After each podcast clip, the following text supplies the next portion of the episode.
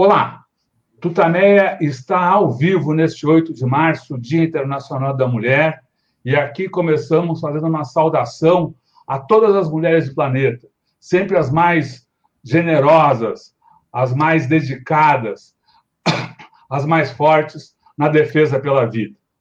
Estamos aqui nos nossos estúdios quarentênicos, a Eleonora. O Rodolfo. E do outro lado de lá da telinha, fala conosco hoje, nesse Dia da Mulher, a, a nossa Eleonora Menicucci foi secretária especial, ministra, secretária especial, ministra, ministra, não tem ministra especial, da, não. Da, da, mulher no governo Dilma. Você já conhece, a Eleonora vai falar um pouquinho mais dela daqui a pouco, fazer a primeira pergunta, mas antes eu quero convidar a ministra, a Eleonora, e vocês que já estão entrando aqui uh, na, nessa nossa entrevista de hoje, para que a gente se una numa uma grande mensagem de carinho, numa rede de solidariedade, de afeto, para todos os parentes, amigos, conhecidos, colegas de trabalho das vítimas da Covid-19 no Brasil.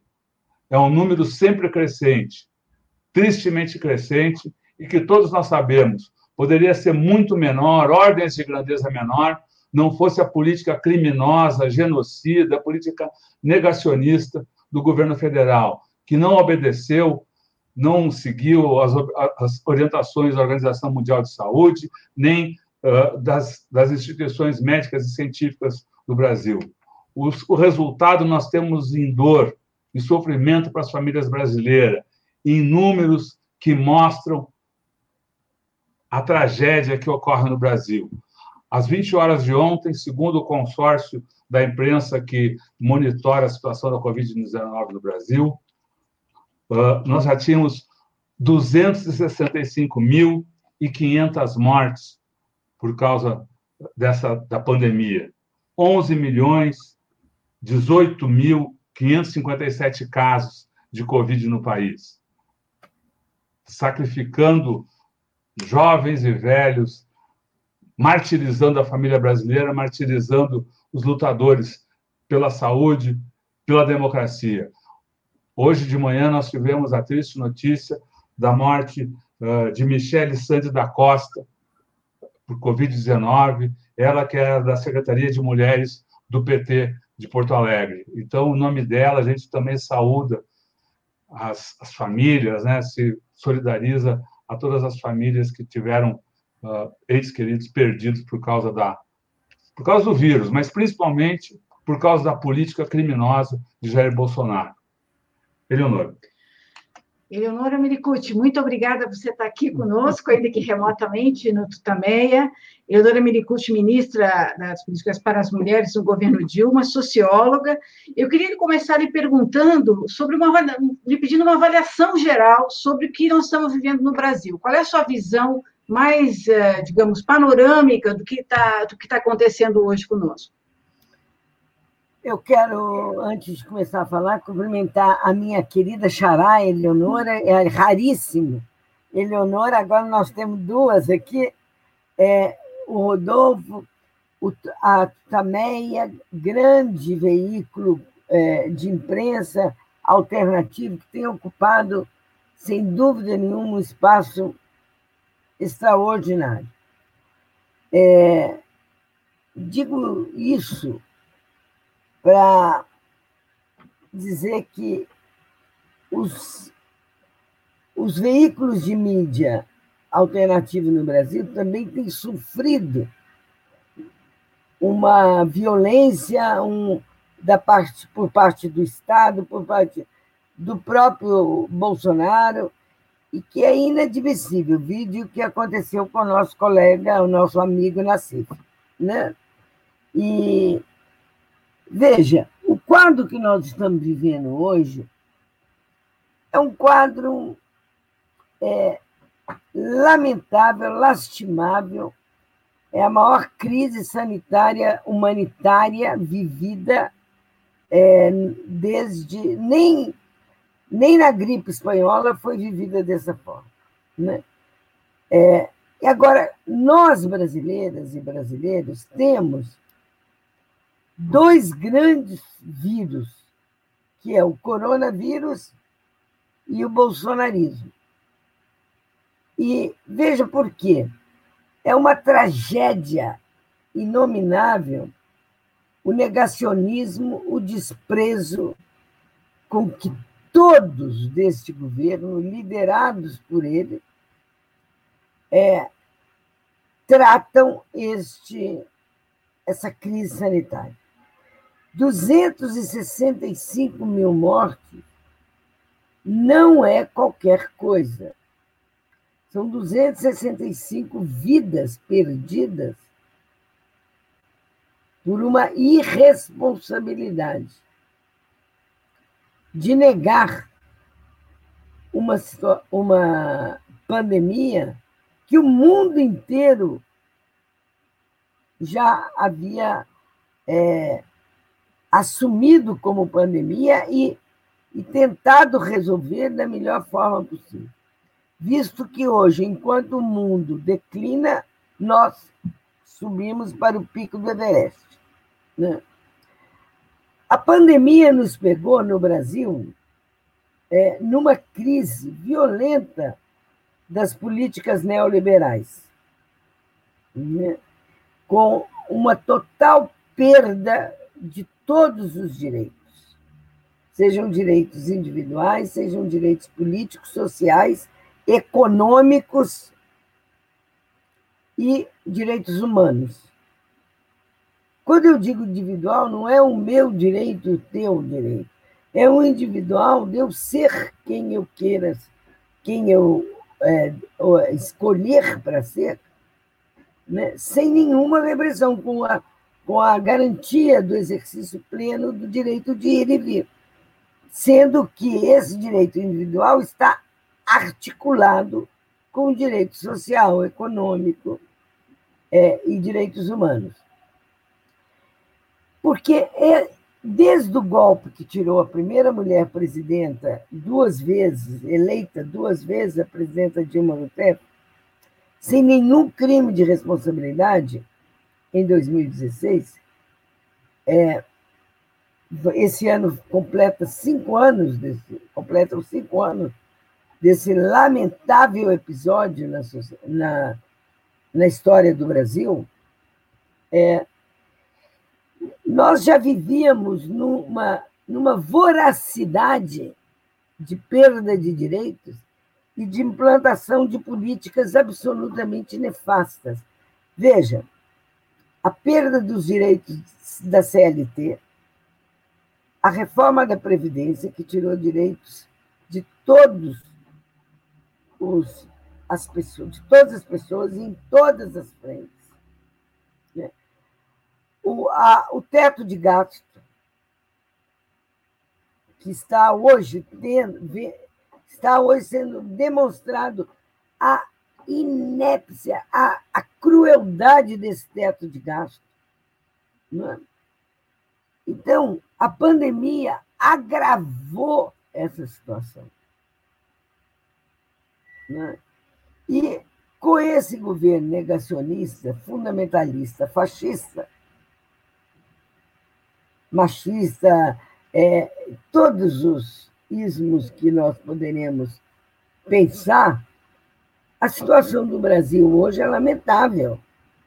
É uma situação de uma crueldade, sobretudo, uma crueldade que atinge de forma violenta a população trabalhadora, as mulheres, a população negra são os alvos é, preferenciais desse governo. E, e os alvos preferenciais para tirar direitos das políticas neoliberais. Mesmo quando se diz que os, os, os liberais, os neoliberais, na política de costumes são é, avançados ou, ou mantêm os direitos, né? esses direitos estão absolutamente correlatos com os direitos sociais e econômicos e de, e de trabalhadores. Não é possível. Então, essa pandemia agravou a situação de perda de direitos que nós tínhamos. Agravou por causa que nós estamos vivendo, como eu disse no início, uma crise sanitária, uma crise política e uma crise econômica, e uma crise de direitos. E eu, finalizando essa fala, eu acredito que estamos com todos os fatores é, políticos importantes para a derrubada desse, do Jair Bolsonaro. Só que, pelo impeachment, não dará mais. Pelo menos por um tempo. Que outra forma será feita? Pelas organizações internacionais? Uma intervenção? É, por, pelos movimentos de rua não é possível, porque com o nível que estamos vivendo da pandemia, nós não podemos sair.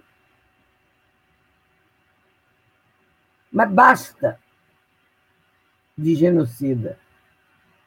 Basta.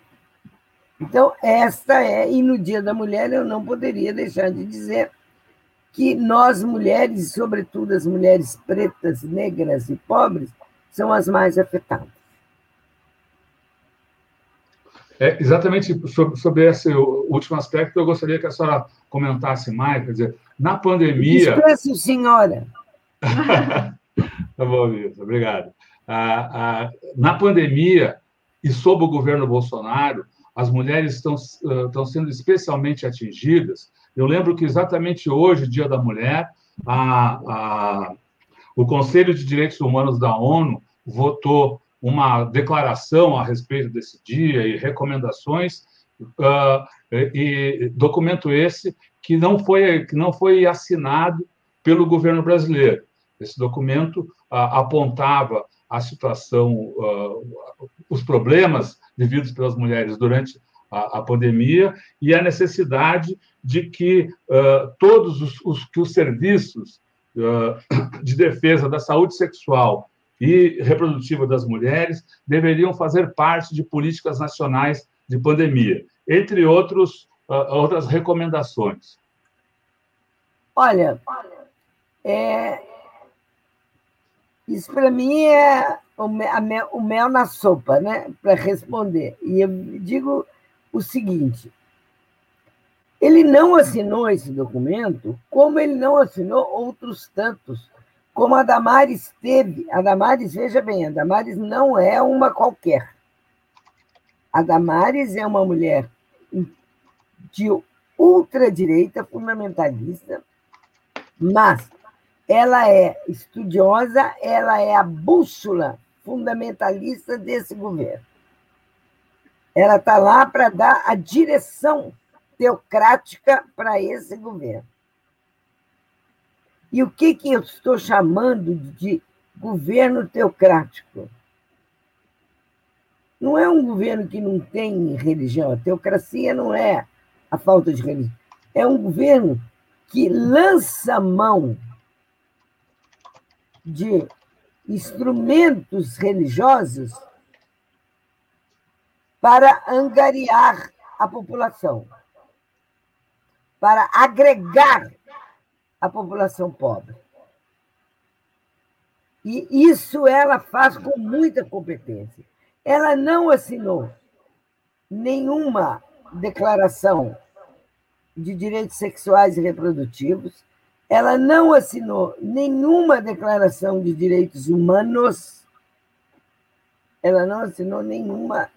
Esse hoje, o governo não assinou, orientado por ela, Então, ela é uma personagem chave nesse governo. E o, a perda de direitos né, na área da, da pauta das mulheres, por exemplo, quando nós fomos golpeadas, que saímos, eu deixei no Ministério de Política para as Mulheres já é, é, empenhado 378 milhões, incluindo todo a, toda a universalização dos programas de enfrentamento à violência. Hoje, desmontou-se o 180, que é o DISC 180, de 350 funcionárias, hoje não tem nem 100. Desmontou, foram desmontadas, eu prefiro falar no plural, todas as políticas para enfrentamento à violência contra as mulheres. A violência obstétrica deixou de fazer parte da área de saúde integral da mulher, que isso é uma barbaridade, foi uma conquista que nós tivemos. A cirurgia pós reparadora, cirurgia plástica reparadora pós violência doméstica caiu. Os serviços de aborto legal, que eram, que são legais nos casos de violência sexual, de estupro, de risco de vida da mãe e de anencefalia, não funcionam mais quase. Então, a área, a área psicossocial deixou de ser fundamental, a área, os CAPs deixaram de ser fundamentais dentro da área de saúde da mulher. É, então, toda essa violência contra as mulheres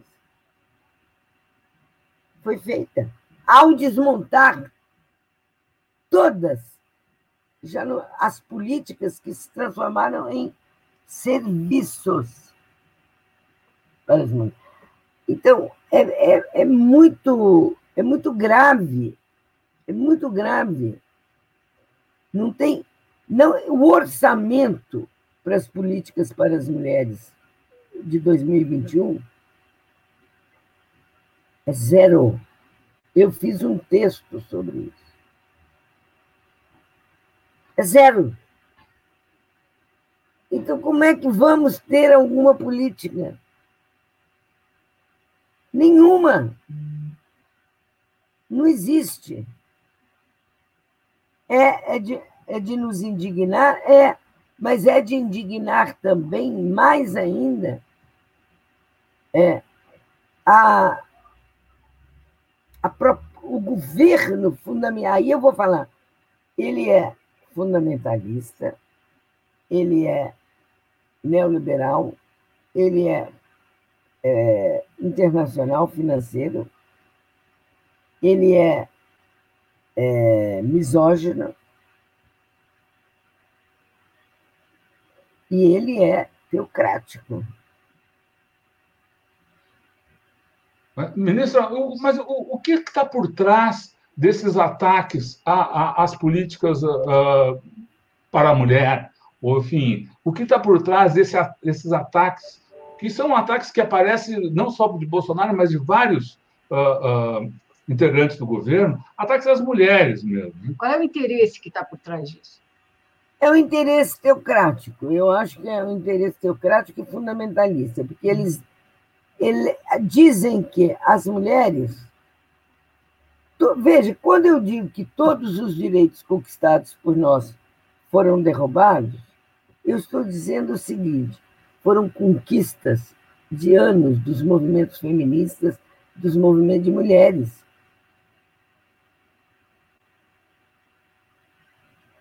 E que transformaram as nossas reivindicações, as nossas pautas, algumas delas, em políticas públicas, porque considerou-se os governos considerou-se que as mulheres eram, além de ser 52% da população, mãe da outra metade e a maioria das trabalhadoras no Brasil. E as mulheres negras, em especial, e a, as mulheres indígenas. E nós ainda incorporamos a população LGBTI, QI, com políticas públicas voltadas para essa população. E o que está por trás é o seguinte: dito pelo Bolsonaro, as mulheres que eu não vou investir em recursos para as políticas de enfrentamento às mulheres, a violência contra as mulheres, para combate à violência contra as mulheres, porque cabe a elas a defesa. Está aí, está por trás essa concepção de governo. Ele não é uma concepção de governo desenvolvimentista. Ele não é uma concepção de governo de direitos. Não é, por mais que Fernando Henrique tenha sido golpista, e foi, no governo dele, ele tinha a Ruth Cardoso, que emperrava, empurrava para os direitos das mulheres. Por exemplo, a laqueadura foi no governo dele, ele que sancionou.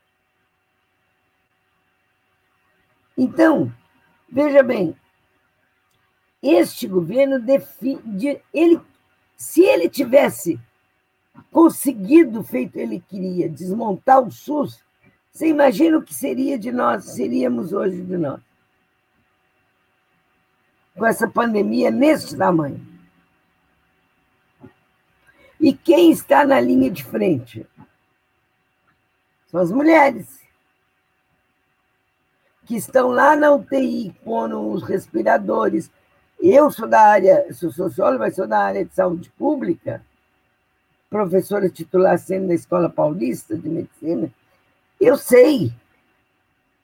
As mulheres, as enfermeiras, a cadeia produtiva da, da, da profissão de enfermagem que está na linha de frente. É, são fundamentais. Ele não está acabando com SUAS. Se ele tivesse acabado com o SUS e que ele tentou, porque ele desestruturou o SUS, ele desidratou o SUS do ponto de vista financeiro, e o SUS não funciona sem recursos. Vocês sabem disso? O que seria hoje? Né? Como que nós estaríamos? Nós provavelmente temos convênio, seguro-saúde, mas e, e a, popula, a maioria da população que não tem?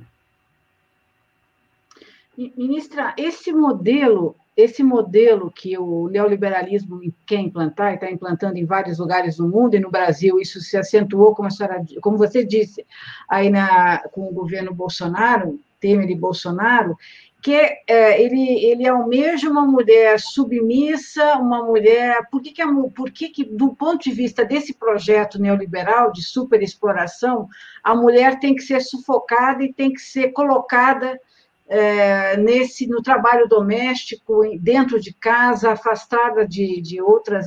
Por que, que é importante sufocar a mulher para o um modelo neoliberal? Olha, é mais do que sufocar a mulher, é importante capturar a pauta feminista para o neoliberalismo, a pauta de direitos sexuais e reprodutivos e direitos humanos das mulheres para o neoliberalismo. Porque aí eles acham o seguinte, que eles não vão fundo na exploração da cadeia produtiva. Então, eles acham que uma mulher na presidência de uma empresa, já está resolvido. Isso que é captura do feminismo. Então, por exemplo, a TAN tinha uma mulher que era presidenta no período que eu estava como ministra. Eu fui conversar com ela como ministra e perguntei a ela como é a participação das mulheres na cadeia produtiva do trabalho, na cadeia organizacional do trabalho da TAM. Tem, mais, tem muitas mulheres na, na, nas, nas direções, nos cargos de direção? Não, não tem. Já estou eu na presidência. Isso é absolutamente equivocado. O que nós queremos é que as mulheres estejam em todas as frentes de trabalho. e em todos os casos, a começar pelo acesso. A oportunidade de acesso para nós é muito menor do que para os homens. E quando é igual, como no serviço público e nas universidades, veja, é, há uma. Pode passar a mulher e o homem não passar. O salário ser igual. Mas lá dentro, para ela ocupar cargo de direção, é dificílimo. Por exemplo, a minha universidade é a primeira vez em mais de 80 anos da Escola Paulista de Medicina e da Unifesp como um todo, mais de quase 15, não tem. A primeira vez que tem uma mulher reitora é agora, a Soraya. Então, como isso interessa ao neoliberalismo? Por quê? Porque a divisão sexual do trabalho em casa ela não foi mexida, ela não foi desestruturada. A divisão do trabalho, a divisão sexual do trabalho significa o seguinte: homens e mulheres têm os mesmos direitos, fora de casa e dentro de casa. Direitos e deveres. Interessa para o, o neoliberalismo que o trabalho doméstico em casa seja gratuito. Porque a mais-valia que sai daí vai para o capital. De forma indireta, vai para o capital. Então, é, essa questão da, da divisão sexual do trabalho, é, da divisão sexual do trabalho dentro de casa, é, quando nós aprovamos a relação que existe com a PEC das trabalhadoras domésticas, quando nós sancionamos, eu como ministra, presidenta Dilma como presidenta, em 2015, as PEC das trabalhadoras domésticas, é, foi um, um auê, porque como que amplia os direitos dessas trabalhadoras? E agora? Ela não vai poder ficar fora do horário dentro de casa, eu vou ter que pagar hora extra? Vai. Então, a escravidão dentro de casa, das nossas casas, infelizmente começa, ainda existe. E isso é interessante para as políticas neoliberais. E, e daí eu entro numa questão que eu acho fundamental, Eleonora, que é a questão da falta de uma política pública de cuidados. Porque o cuidado exige uma força de trabalho. Ele não pode ser única e exclusivamente responsabilidade das mulheres ele é responsabilidade do Estado uma política de cuidado. Ele tem que ter uma política pública. Mas como o neoliberalismo é a relação, e aí eu termino essa minha resposta, a relação é do neoliberalismo com o cuidado, com essa, essa questão que eu tenho insistido hoje aqui e outros dias também, que é com o trabalho voluntário dentro de casa. E a pandemia acirrou muito isso. Né? Ele tem uma relação direta. Porque se, não, se ele está acabando com os direitos, se ele está é, destruindo os direitos, destruindo as políticas públicas conquistadas, é, essa é uma relação direta. E para mim é claro essa essa captura da pauta feminista para dizer o seguinte: não, nós neoliberais não somos antifeministas, não somos anti-mulheres, mas são, e nós precisamos entrar fundo nessa discussão que nós estamos fazendo aqui. Não sei se ficou clara a resposta. Sim, quer dizer, a, a questão dessa captura do, do, feminismo, que eu acho que é um ponto importante para explicar essa situação, quer dizer, tem alguns exemplos de mulheres que estão em alguns pontos específicos, é, mas no, no, no a, todo o tecido da, da, da, da sociedade reforça os, os preconceitos, a exploração maior da mulher, embora se possa até ter um discurso, às vezes, é, falando de feminismo, mas o feminismo, na verdade, não é. É anti. É esse é um feminismo liberal. É, é um feminismo liberal. Uhum.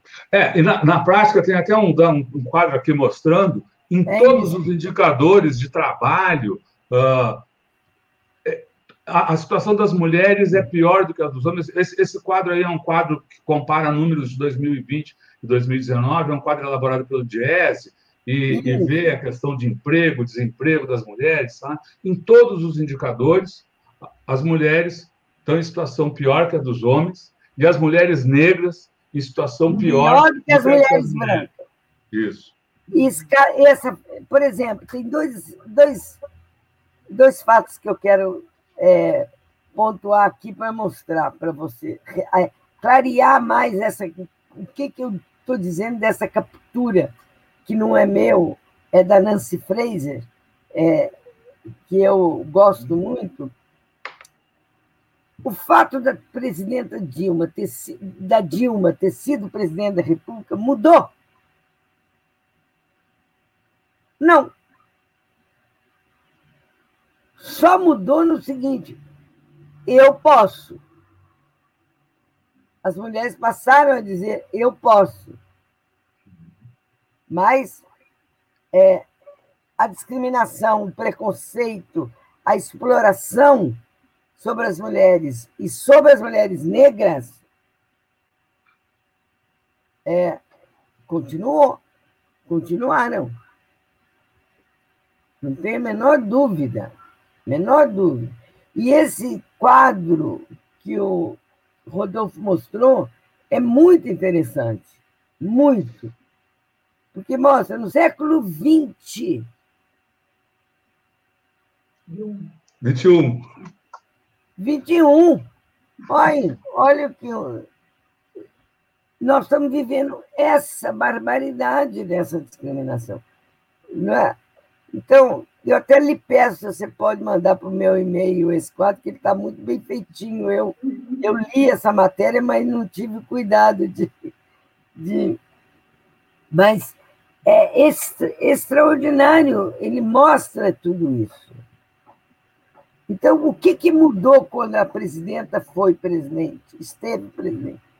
Mudou que é, eu posso Qualquer criança, qualquer mulher pode dizer, disse isso. Foi um orgulho para todas as mulheres brasileiras, mas evidentemente que ela também desenvolveu políticas e nos permitiu, enquanto ministras e ministros, que desenvolvesse políticas com prioridade para as mulheres. Então, veja, é, a titularidade no Minha Casa Minha Vida. A prioridade era para as mulheres. O Bolsa Família. Não é porque não só ali não é o caso da prioridade ser para as mulheres. A maioria das pessoas que precisavam do Bolsa Família eram mulheres, chefes de família. E hoje nós estamos vivendo uma situação é, com a longevidade, né, o aumento da longevidade, e também, na outra ponta, o aumento da gravidez na adolescência, o é, que, que tem acontecido? Avós muito jovens. Não eu. Eu sou avó, mas não sou de jovem, mas tem avós de 50 anos e que moram com ela, filhos, netos. É uma família extensiva. Ela é a única que ganha. Nas famílias mais pobres é isso. Ela é a única que tem uma aposentadoria. Ela é a única que ganha. E esse, se ela adoecer e perder essa renda, quantas pessoas vão ficar na miséria? E quando você vê é, a volta do mapa da fome, o Brasil para o mapa da fome, se você pontuar lá, principal item são as mulheres negras. Então, essa coisa das avós jovens é, é muito. Me, me, me bate muito, porque é, único, é a única renda, é o único salário que tem dentro de casa. O, a, o filho, ou filha, a genro, ou genra, ou nora, está tudo desempregado. Os vírus hoje é o coronavírus e o desemprego.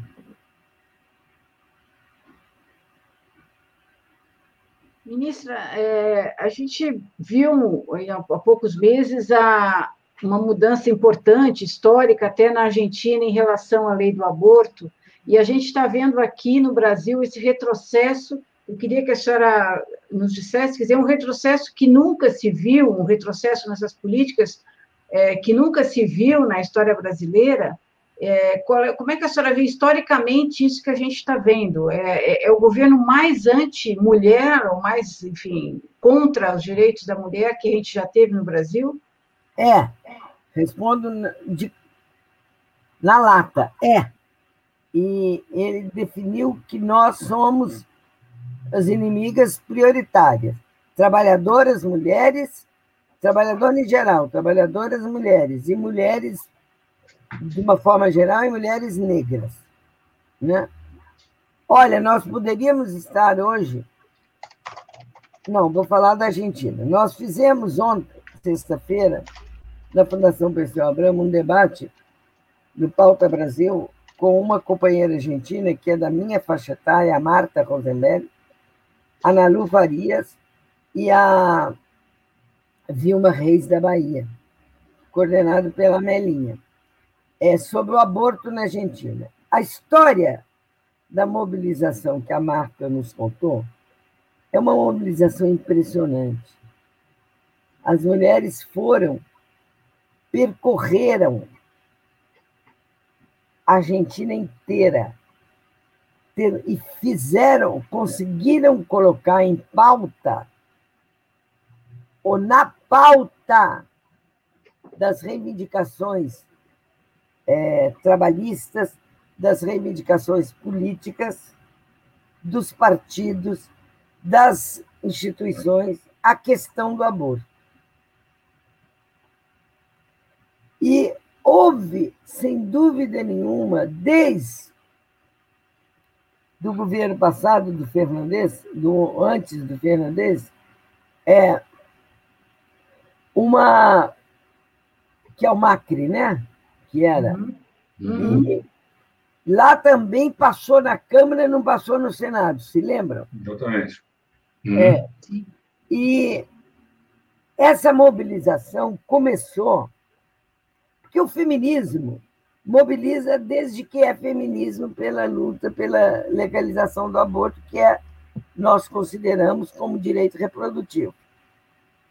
É fundamental, é um direito de escolha das mulheres ter ou não ter filhos quando quiser e no momento que melhor for para a tua vida. Ponto. É, nosso corpo nos pertence. Então, nós fizemos, nos anos 90, um encontro feminista aqui em Bertioga, que definimos que essa pauta para a América Latina como um todo, do Sul e Latino, é, e depois fizemos na Argentina outro encontro feminista que também é, ponto, é, marcou essa pauta né, da legalização do aborto. E elas, como o Uruguai, conseguiram. É, Para mim é uma alegria muito grande termos dois países nessa América do Sul, na Nuestra América, onde o aborto é reconhecido por lei. E isso contrasta com o Brasil, primeiro, por causa que o Brasil é um país continental de uma sociedade absolutamente diversa e com um forte, um forte, uma forte influência religiosa na população. Eu pesquiso, eu perguntava às mulheres de, do Brasil inteiro, nas minhas pesquisas, você já, você já fez algum aborto? Ah, já, porque eu não, não podia levar aquela gravidez. Né? Na pergunta fatídica, você é contra ou a favor da legalização do aborto? Sou contra. Isso, essas duas respostas ficam claras, deixam claras, claríssimo para nós, que ela não vê como pecado, ela não vê como crime, porque ela faz. Quando chega o momento da necessidade, tem três, quatro filhos, ou então é sozinha. Enfim, não, não cabe discutir os motivos aqui. Aí, você é contra ou a favor amor? Sou contra. Aí eu, eu analisei muito. Ela é contra, porque ela já está, a cultura já está impregnada na, nela e na população de uma forma tão violenta que ela é contra, que ela não consegue falar que é a favor, mas ela não vê no aborto que ela fez um crime. E o aborto é a quarta causa de mortalidade materna no Brasil e a quinta causa de internação no SUS. É uma coisa assim é, estupenda. E, e a questão do aborto é uma questão de direitos humanos das mulheres. A nossa sociedade, nem nos nossos governos progressistas, nem eu, como quando fui ministra, consegui avançar nesse aspecto. Não por causa é, de parte grande dos meus e minhas companheiras e até da presidente. É porque não, era uma pressão tão grande do Congresso. Uhum. E o Congresso que nós temos é um Congresso muito reacionário, muito fundamentalista. Nós nunca tivemos um Congresso avançado. Eu me lembro, nos anos no final dos anos 90, quando o Genuíno era, era deputado, ele, em parceria conosco, apresentou um projeto de legalização do aborto. Ele foi altamente criminalizado por aquilo. Ele apenas apresentou, ia para. Veja bem, apresentar o projeto não significa ganhar o projeto significa colocar em votação. O que eu acho que é. Por que, que eu chamo da nossa sociedade uma sociedade hipócrita? Porque ela se nega em discutir. Hoje, desde manhã, eu estou ouvindo as rádios, é, eu acordo muito cedo e, e fui para uma reunião aqui é, da Fundação Passeio Abramo, que o tema, toda segunda a gente faz, é conjuntura, a grande pauta era a discussão das, sobre os direitos das mulheres. E nós precisamos falar nisso. Nós precisamos é, desbloquear e falarmos sobre o que, que é, quais são os direitos sexuais e reprodutivos. Direitos sexuais, o direito da orientação sexual. Você ser, do ponto de, de, de exercer sua sexualidade de acordo com a tua orientação. Seja lésbica, bissexual, cis, homo, trans. Aliás, está falando, tem falado muito no Brasil de trans. E eu tenho ficado muito feliz com isso. Porque elas são absolutamente violentadas. Mas quando chega nos direitos reprodutivos, que é basicamente ter ou não ter filhos e tê-los quando quiser, no melhor momento para a tua vida, portanto, implica na legalização do aborto, não é discutido. Discute os aqueles até os legais, que é o aborto decorrente, a gravidez decorrente de estupro. Lembra aquela menina de 10 anos que a Damares foi na casa dela lá no Espírito Santo para tentar desmontar, uhum. desfazer? Ela teve que ir para Pernambuco. Uhum. Sim. E, e assim se sucede. É por isso que eu chamo de uma sociedade hipócrita. Porque as mulheres fazem amor. E as mulheres de todos os homens. Você não faz aborto sozinha, você não engravida sozinha. Uhum. E o aborto é, por isso ele é um comércio. E caro. Quem pode pagar, faz. Quem não pode pagar, boca. Porque dá entrada no SUS. O SUS é obrigado a acolher, atender, acolher, atender e curar as mulheres com aborto, sangramento decorrente de aborto. É obrigado. Hum. Então, se eu for continuar enumerando aqui, é, eu, nós vamos ficar o dia inteiro.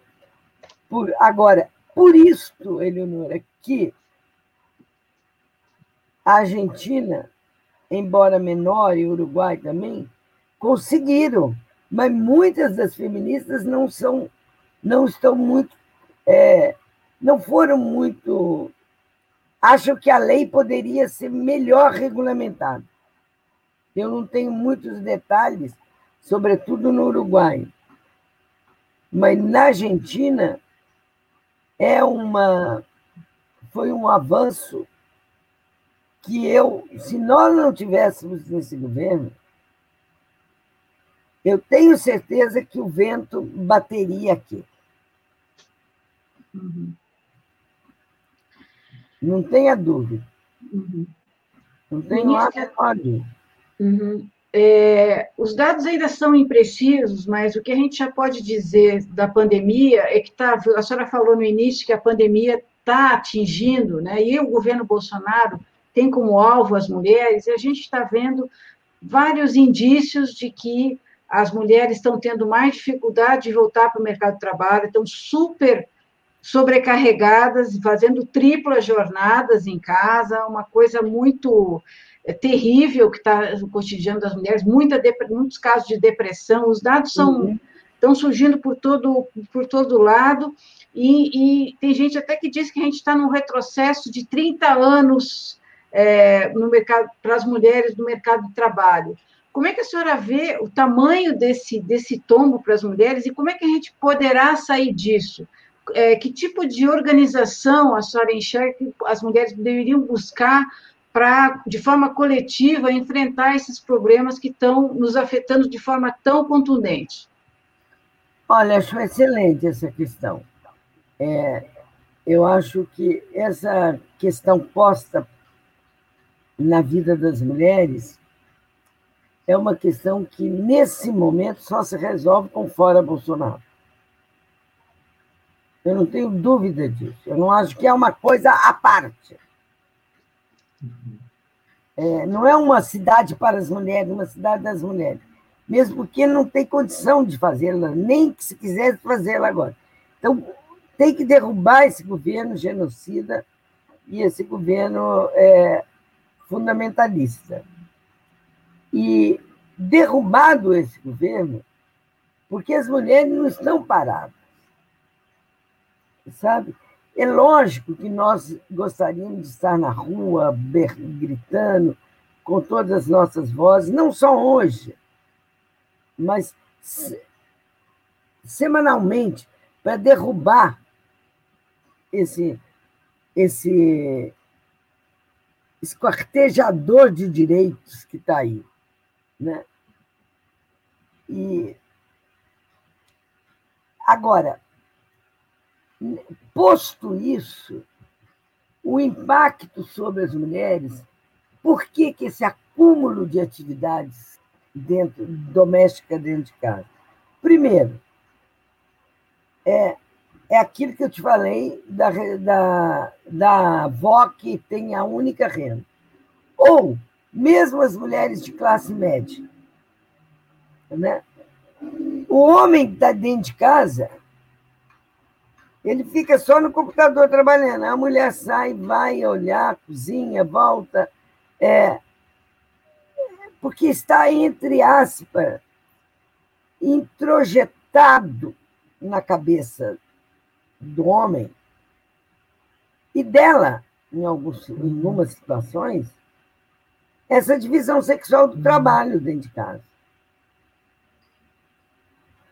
Então, é nesse. As mulheres estão adoecendo mais, podem não ser de Covid, mas de saúde mental. As CAPs, que é o Centro de Assistência Psicossocial é, da, das prefeituras do SUS, tem tido uma demanda enorme e outra coisa, a violência contra as mulheres e o feminicídio aumentou assustadoramente. Eu vou te dar dois números de feminicídio.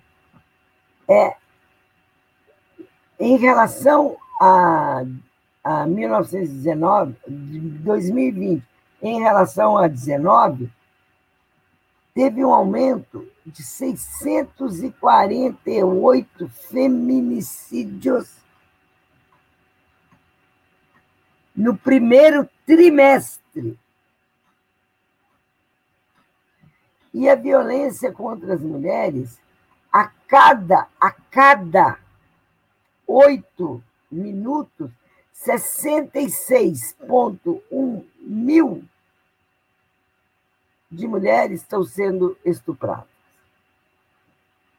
É muito, é exorbitante, é uma violência. Então, a casa nem sempre é um lugar seguro para as mulheres. Então, elas ficarem confinadas dentro de casa por necessidade, junto com o agressor. O ano passado, só é, em dois meses do primeiro semestre do ano passado, o aumento de violência doméstica foi de 60% na cidade de São Paulo e do Rio de Janeiro. Porque o agressor, ela fica dentro de casa com o agressor. Então é isso... A gente está a gente tá meio que se encaminhando para o fim, mas a gente não pode deixar de perguntar, a senhora que foi uma das, das mulheres uh, que participaram da luta contra a ditadura militar, que se envolveram com os movimentos de resistência à ditadura militar, precisamos senhora conte um pouco, fale do papel da mulher nessa, nessa resistência à ditadura e hoje o papel da mulher para uh, a reconquista da democracia no Brasil, para derrubar de Bolsonaro? Olha, eu sempre digo que as mulheres sempre estiveram em todas as linhas de frente da resistência na história do Brasil. Em 64, nós éramos muito novas, é, e nos envolvemos, eu me envolvi, com parte grande da minha geração, na luta contra a ditadura civil-militar. E nós sabíamos do risco.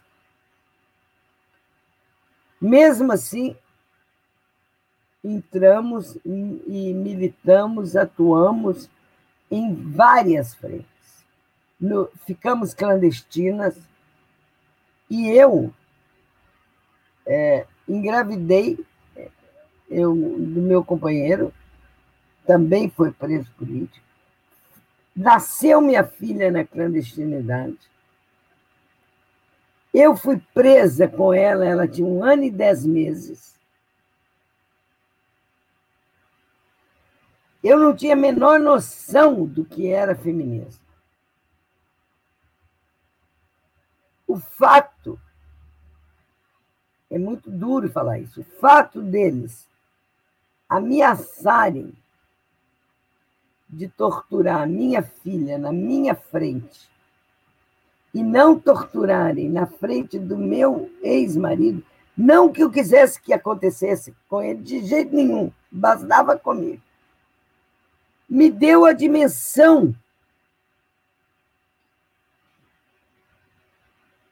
da opressão da mulher.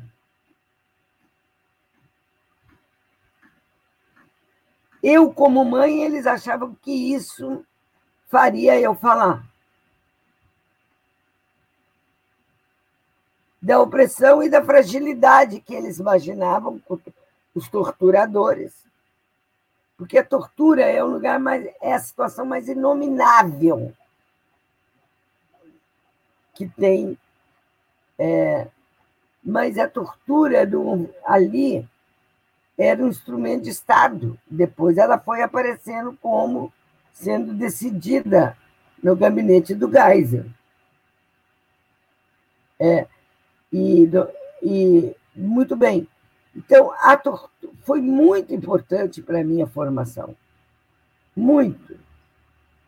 A partir daí, eu me tornei é, a pauta da luta pela democracia, pela justiça social, pelos direitos humanos e foi faz parte do meu corpo. Eu trago no meu corpo a marca da tortura, da prisão, da luta e e depois que você vai para o presídio é outra situação, é uma situação assim que você está com as companheiras, você até se diverte dentro da tragédia.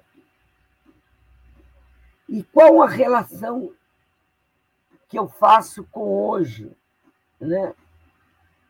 É uma relação muito, muito dura, porque quem viveu todo aquele processo, e hoje aqui eu homenageio todas as mulheres que foram assassinadas é, na ditadura, na tortura, é, e que são heroínas, sem dúvida nenhuma, da história da resistência brasileira, é, mas a relação que tem com hoje é que hoje ela é um novo tipo mais aprimorado de autoritarismo. Eu acho que nós estamos na antessala de uma ditadura, pelo que está acontecendo. Porque golpe já. O, o fato de não terem deixado. O golpe começa lá na presidente Dilma Rousseff, na retirada, é, depois é, com a prisão do Lula, depois com o Lofer, depois com o lavajatismo, e deu no que deu no Bolsonaro. Né? E a diferença é exatamente essa. O governo é um governo militarizado, é um governo completamente despótico, mas as botas ainda não entraram para matar. Né? Por isso que eu falo que eu estou numa antessala. Você imagina, eu fui vacinada sexta-feira. na minha universidade, que tem um plano é, próprio de vacina. Eu fui vacinar na minha faixa etária, é, e porque eu sou professora titular sênior na Ativa. Aí eu estava com esse cartaz que está aqui: Viva o SUS, as mulheres resistem. Vocês estão vendo? É, e fora Bolsonaro. Esse aqui, ó. ó.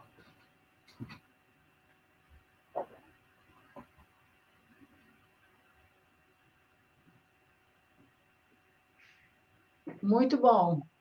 É. E aí, eu, a minha colega professora, que estava coordenando a vacinação, muito falou, professora, nós recebemos do Ministério Público, ele esteve aqui, olha o documento. É proibido qualquer manifestação no âmbito das universidades federais. E, sobretudo, nos prédios federais onde estão se dando vacinação. Aí eu não pude, claro, eu não pude abrir isso lá, mas abri na porta da universidade. Tirei uma foto minha lá na porta da universidade com esse cartaz. Você imagina, eu só vi isso na resistência ao golpe de 64, civil-militar. E não viram, obrigaram o Pedro Raul lá de Pelotas a assinar o TAC, para não se transformar em processo? É a mesma coisa se eu fosse, se eu permitisse, se eu insistisse, primeiro eu não vacinaria, segundo, eu seria processada. Então, isso que aconteceu comigo sexta-feira foi o, ah, emblemático é, do que eu disse de antessala para um golpe, porque invadir a universidade dessa forma é só em 64, só na 64, 68, com as 5 que aconteceu. Então, essa é, é a minha história, que eu tenho muito orgulho e nunca, eu digo que a nunca luta saiu de mim, né? porque eu também nunca saí da luta. Então tem essa. É, eu sou. É, a luta está encravada em mim, na minha vida, no meu corpo, na minha determinação. Né? Legal. Então, ministra, a gente queria agradecer muito a sua participação emocionante aqui eh, para todos nós nessa entrevista com, com o Tutameia. E nesse momento de agradecimento, a gente também quer mandar uma palavra e convidar a todos que se somem a nós no agradecimento a todos os, as mulheres e homens que estão na linha de frente do combate à, à Covid-19 no Brasil mais mulheres. Exatamente aquele documento da ONU que nós citamos aqui Isso. informava que dizia 70% das pessoas que estão na linha de frente, uh, dos trabalhadores de saúde que estão na linha de frente ao combate, no combate à pandemia, são mulheres.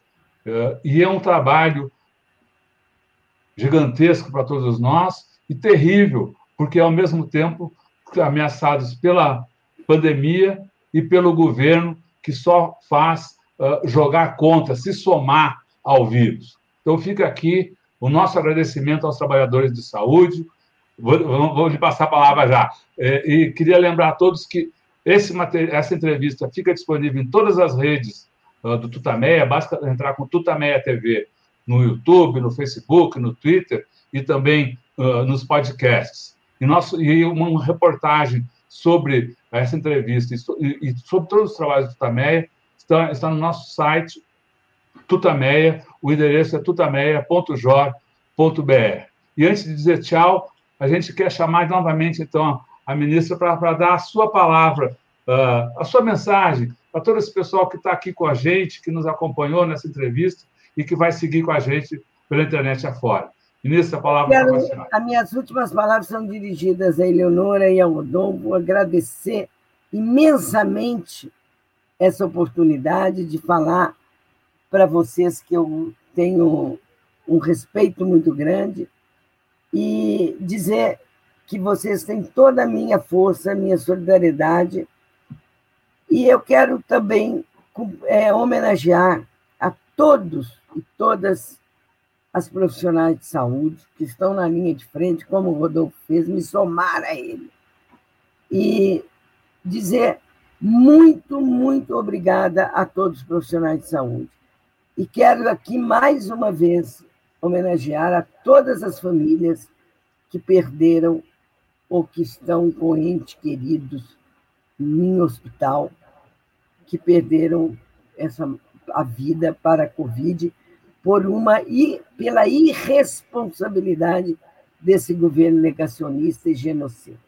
Muito, muito obrigada. Foi um prazer enorme falar com você.